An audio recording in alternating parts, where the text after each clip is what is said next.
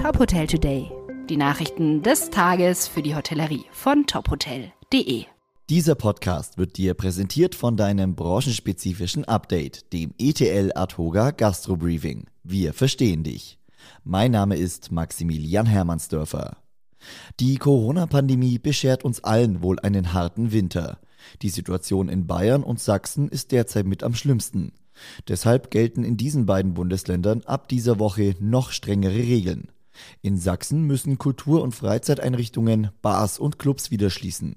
Auch touristische Übernachtungen sind gestrichen. In Bayern sollen ab Mittwoch strikte Kontaktbeschränkungen für ungeimpfte gelten. Außerdem gibt es für die Gastronomie eine Sperrstunde ab 22 Uhr. Clubs und Diskotheken müssen ebenfalls schließen. In Hotspots, also in Regionen mit einer Inzidenz über 1000, müssen Restaurants, Cafés und Hotels wieder dicht machen. Weihnachtsmärkte soll es in keinem der beiden Bundesländer geben. Der bayerische DeHoga hält die verschärften Regeln für absolut nicht nachvollziehbar und reagiert fassungslos.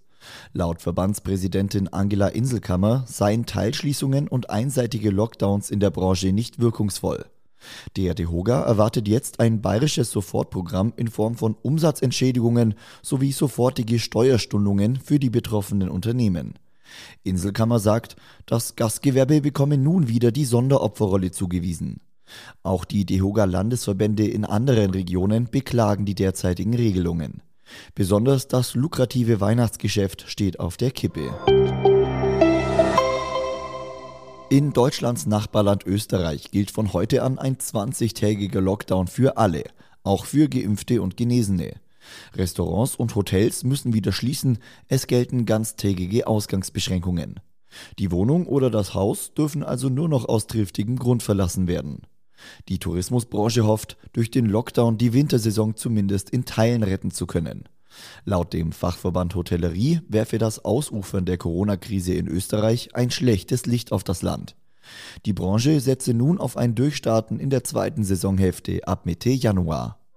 Weitere Nachrichten aus der Hotelbranche gibt's immer auf tophotel.de.